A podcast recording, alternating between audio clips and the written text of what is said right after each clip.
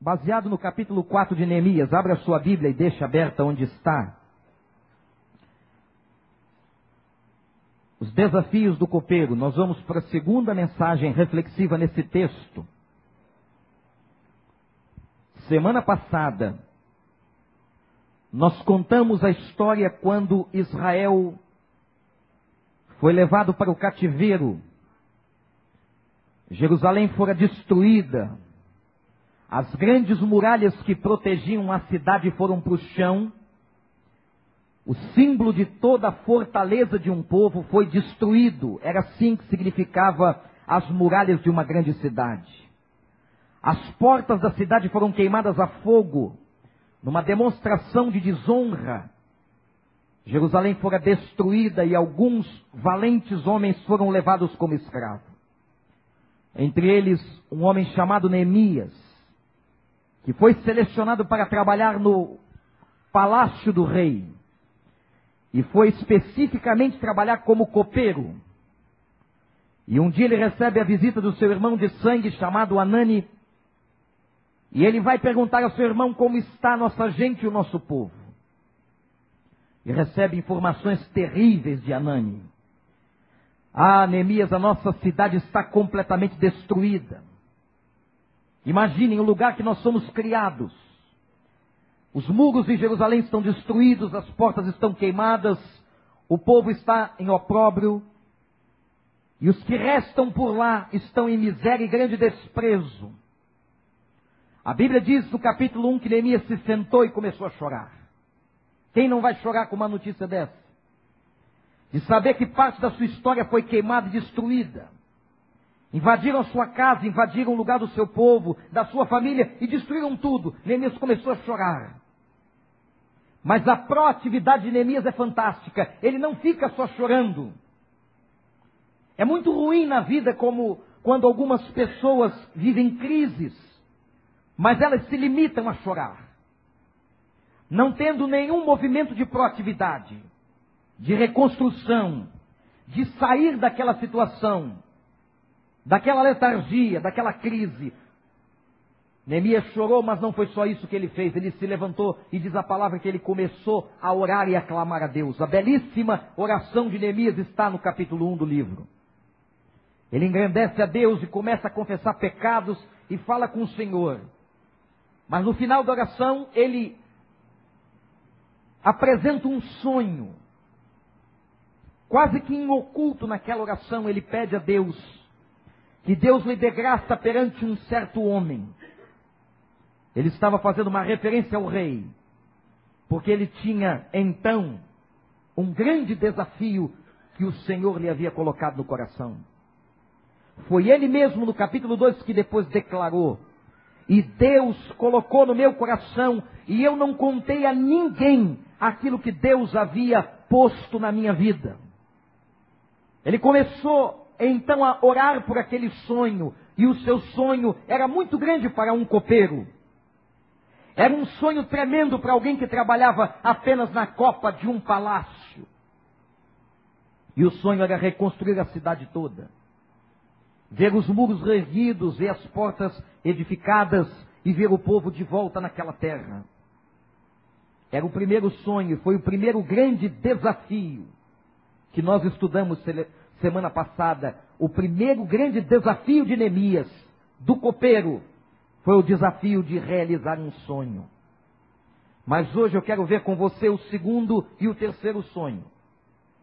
Ou o segundo e o terceiro desafio de Neemias capítulo 4, vamos ler os primeiros versos que diz assim: Quando Sambalate soube que estávamos reconstruindo o muro, ficou furioso, ridicularizou os judeus e na presença de seus compatriotas e dos poderosos de Samaria disse: O que aqueles frágeis judeus estão fazendo?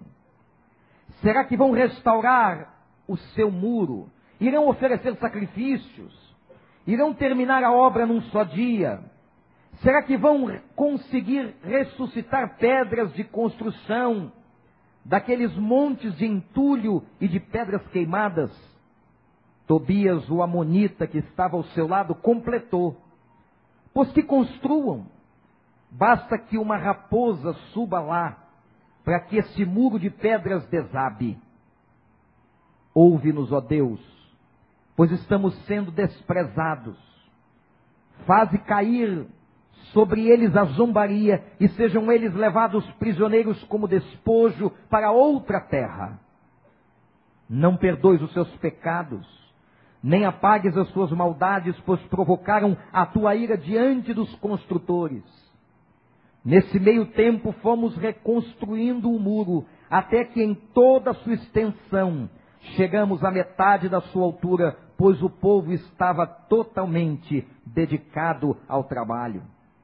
Quando, porém, Sambalat e Tobias, os árabes, os amonitas e os homens de Asdod souberam que os reparos dos muros de Jerusalém tinham avançado e que as brechas estavam sendo fechadas, ficou furioso.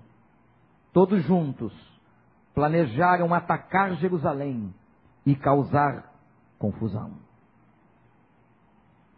O segundo desafio do copeiro é superar os inimigos de fora. Depois de toda aquela experiência espiritual, quando Neemias clamou a Deus, viu a bênção de Deus, viu aquele rei lhe dar autorização para voltar a Jerusalém, viu aquele rei lhe dar homens, material de construção e cartas de autorização para que ele chegasse mais rápido a Jerusalém. Depois de ver tudo isso, nós somos tentados a pensar: acabaram-se os problemas. Deus já deu a última vitória. Neemias não enfrentará outros obstáculos. Engano. Porque, meus irmãos, se nós queremos realizar sonhos, e se queremos ter vitórias em qualquer área de nossas vidas, nós temos que ter lutas, e lutas tremendas. Não haverá jamais na vida humana vitória sem luta. Deus não nos permite vencer sem que experimentemos as lutas.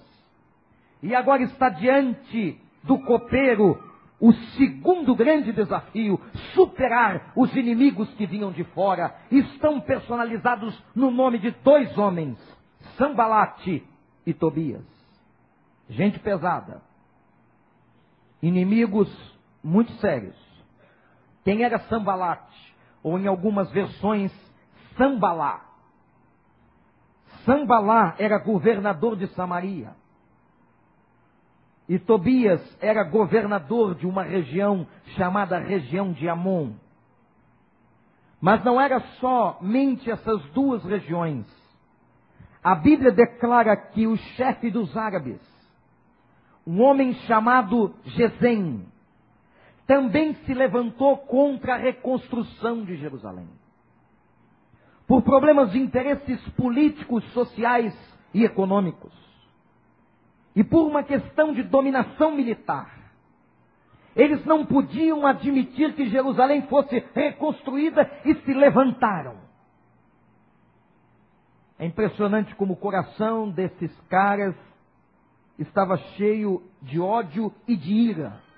Eu não sei se você já teve inimigo na vida, mas é uma coisa muito ruim quando alguém tem inimigos mesmo que esses inimigos não tenham sido construídos por você, mas essa inimizade tenha sido construída por eles, pelo lado de lá. É muito ruim quando a gente experimenta inimigos na vida. E agora, aquele copeiro, aquele homem de oração e de fé, aquele homem tão determinado, Aquele homem que deixou a posição confortável do palácio e fora construir ou reconstruir a cidade, está diante de uma inimizade. E não só isso, minha gente. Estavam aqueles homens, Sambalat, Tobia e Gozen, estavam zombando de Neemias, escarnecendo e blasfemando daqueles que trabalhavam. Porventura, eles vão reconstruir essa cidade de novo? Basta que coloquem uma pedra, mas uma raposa será suficiente para jogar esta pedra no chão. Será que eles vão orar novamente? Será que eles têm a pretensão de voltar a cultuar o seu Deus naquela cidade? Começaram a zombar e a jurar e dizer o seguinte: se porventura intentarem reconstruir, nós os destruiremos. Se porventura tentarem levantar este muro, nós os jogaremos no chão. E há dois momentos no texto que eu os li. O primeiro momento de ira de Sambalat e Tobias vai até o versículo 3. Mas no versículo 7 e 8 parece que esta ira ela cresce. E se forma, meus irmãos, um exército do mal. E o texto declara o seguinte: Nós vamos lá. Presta atenção na frase. E vamos fazer confusão. Que aplicabilidade tem esta passagem para as nossas vidas? O segundo desafio do copeiro Neemias era enfrentar os inimigos do lado de fora. Quando nós temos um sonho, quando nós temos alguma coisa que Deus nos coloca no coração para lutarmos por ela ou alcançarmos, meus irmãos, é inevitável. Nós sofreremos oposições. Se levantarão contra nós forças que nós jamais imaginávamos e que vêm de fora para dentro. E eu posso personificar essas forças como forças do inferno, como forças malignas. Já contei à igreja e tenho contado em muitas das minhas conferências uma experiência que nós passamos aqui há muitos anos atrás. Quando estávamos sentados no canto direito da capela, uma capela ainda muito pequena, e alguém me chamou e disse, pastor, há um homem lá fora de terno e gravata, paletó, querendo falar com o pastor da igreja. Me dirigi à porta da igreja, eu estava dando aula para umas 15 pessoas, os nossos cultos não tinham muito mais do que isso. E quando cheguei lá fora, havia um senhor, aproximadamente uns 80 anos de idade, e ele estava muito sério, sisudo, e disse: O senhor é o pastor? Eu disse sim. Ele começou a me intimidar, dizendo assim: Olha aqui, meu jovem. É uma maneira muito interessante de você se colocar num lugar superior. Olha aqui, meu jovem. Eu sou um advogado renomado e conhecido na cidade. E começou a me expor o currículo dele, dizendo que havia advogado, inclusive, para famílias para as famílias famosas do Brasil, entre elas a família Prestes. Quando ele terminou de fazer a sua exposição curricular, ele disse: Não vim aqui como advogado, mas estou chegando da cidade de Caracas, na Venezuela, onde participei de um congresso de bruxaria. E quero dizer para o senhor que o senhor se retire deste bairro, porque nós não queremos evangélicos aqui e muito menos uma igreja. E se o Senhor persistir em continuar com esta igreja aqui no Recreio dos Bandeirantes, eu invocarei todas as forças do inferno para primeiro destruir a sua vida e depois destruir esta igreja. Você vai perguntar, pastor, o senhor teve medo? É claro que sim.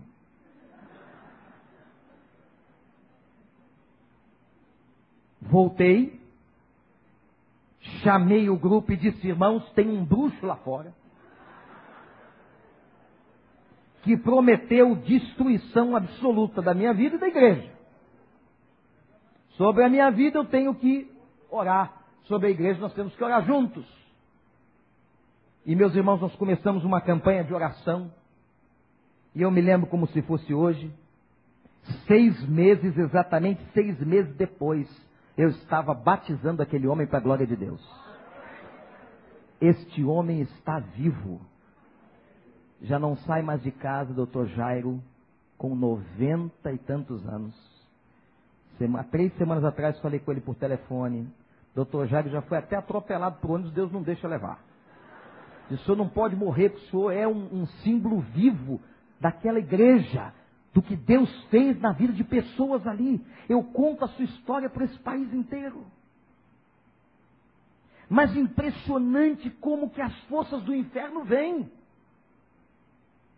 Nós podemos nos intimidar, nós podemos nos amedrontar.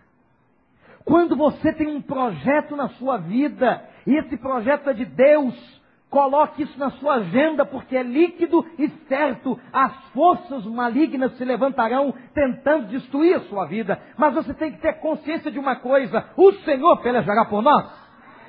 Você crê nisso? Mas as forças se levantam, gente.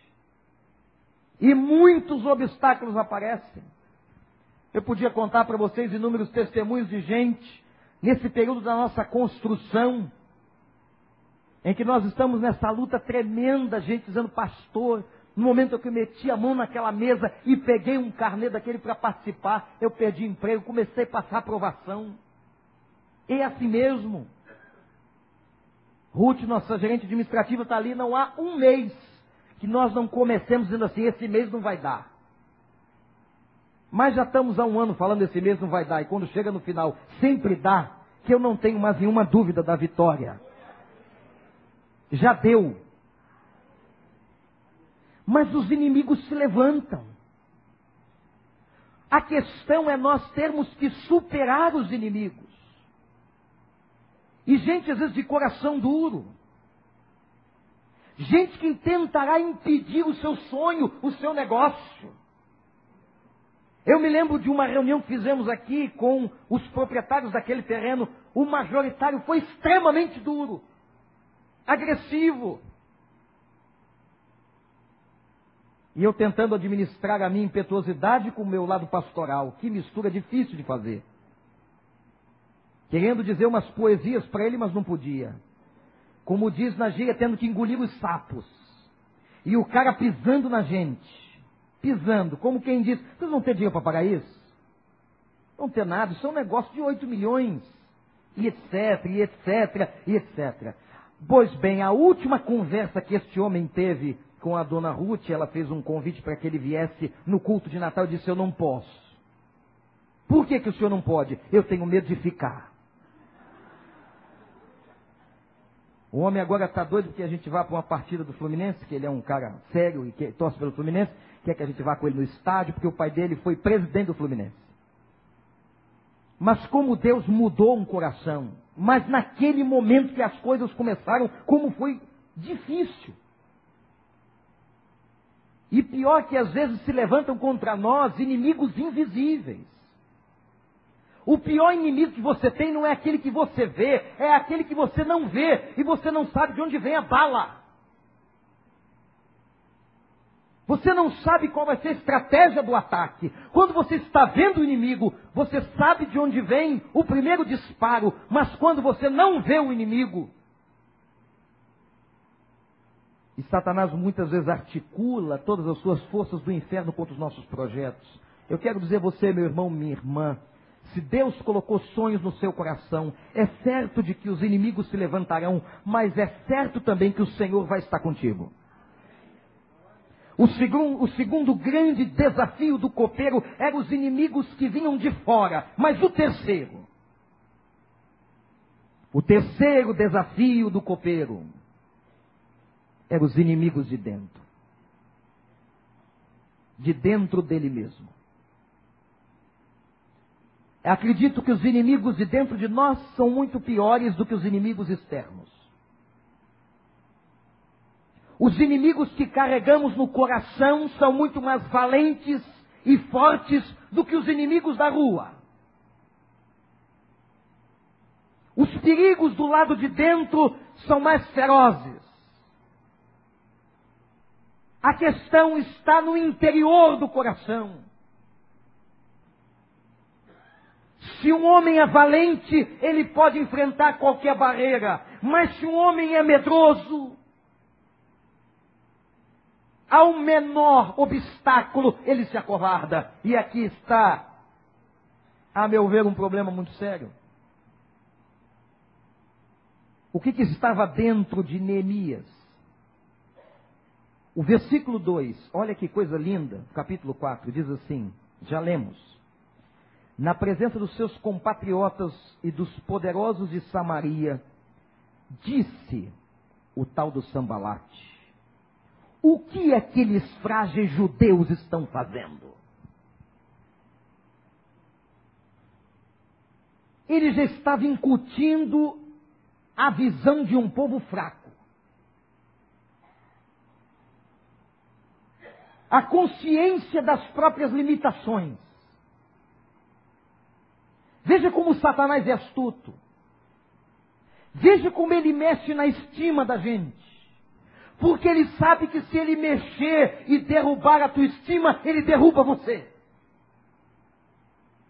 Você não vai conseguir, você não tem competência, você não vai chegar no alvo, você não vai ter vitória, você é fraco, você é cheio de pecado, você tem muitos problemas, desiste. O que é que aqueles fracos judeus estão pensando? Humilhante. Mas sabe de uma coisa? Sambalate estava certo. Como é que é isso, pastor? É. Sambalat estava fazendo uma avaliação militar corretíssima. O povo estava escravizado, vejam comigo. A cidade estava destruída, os muros queimados, aquele povo na miséria, gente tentando sobreviver no meio dos escombros. Como é que esse povo vai fazer uma obra? Sambalat estava absolutamente certo. Mas Sambalat não sabia de um detalhe. Que o poder de Deus se aperfeiçoa na fraqueza. O apóstolo Paulo disse: quando eu estou fraco, é aí que eu sou forte. Quando eu me sinto incapaz, quando eu me vejo limitado, quando eu não tenho mais alternativa, é aí que o poder de Deus se manifesta nas nossas vidas. O que é que esses fracos vão fazer? Quando Neemias teve essa consciência, e é por isso que ele orava tanto, um homem ou uma mulher que oram muito é porque tem consciência de fragilidade. Quem ora pouco é porque acha que pode muito. Quem ora pouco é porque não precisa muito. Mas quem ora muito é porque sabe que pode pouco, que é frágil. Por isso que Neemias orava muito. Porque ele realmente, ao ter sabido daquela notícia da frase de Sambalate, Neemias deve ter dito: ele está certo. Quem somos nós? Nós não podemos fazer esta obra sem Deus, nós temos que clamar a Deus, e somente em Deus o apóstolo Paulo pôde afirmar: Eu posso todas as coisas naquele que me fortalece. Você só pode todas as coisas naquele que te fortalece. Não tem jeito, não dá para fazer sozinho. Jesus disse: sem mim nada podeis fazer, não dá para fazer nada, gente. Agora, enquanto eu não me vejo fraco, débil, e aqui parece uma coisa antagônica, estranha, o vencedor e só pode vencer quem é fraco. Vamos fazer uma comparação analítica com o esporte. Aquele que acha que precisa crescer e que tem a humildade de ver as suas limitações, assim, eu vou treinar. E ele treina uma, duas, três, quatro, cinco, seis, dez horas por dia. Eu vou treinar. Por que, que ele treina tanto? Porque ele sabe que ele é fraco. Ele não consegue. mas só vai levar o prêmio e chegar à vitória aquele que treinou muito. Enquanto que, por outro lado, aquele que se acha forte, capaz, que abandona o treino, que acha que dele não tem necessidade, acaba derrotado. Vitória não é alcançada com nome. Vitória não é alcançada com o passado, vitória só é alcançada quando nós temos determinação. Foi no momento que Neemias disse: realmente eu sou frágil. Teve a consciência absoluta de limitação. Ele pôde então experimentar a força do Senhor. Satanás vai trabalhar na tua estima para dizer a você que você não é capaz. Responda a ele quando ele disser isso: Eu não sou capaz, mas em Cristo Jesus eu posso todas as coisas. Eu vou vencer não é pelas minhas forças, mas eu vou vencer pelas forças do Senhor.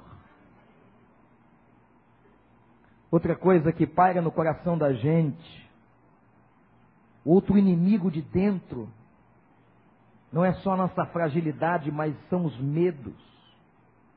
Olha o versículo 10 e 12, a 12, o capítulo 4 diz assim: Enquanto o povo de Judá começou a dizer: os trabalhadores já não têm mais forças e ainda há muito entulho.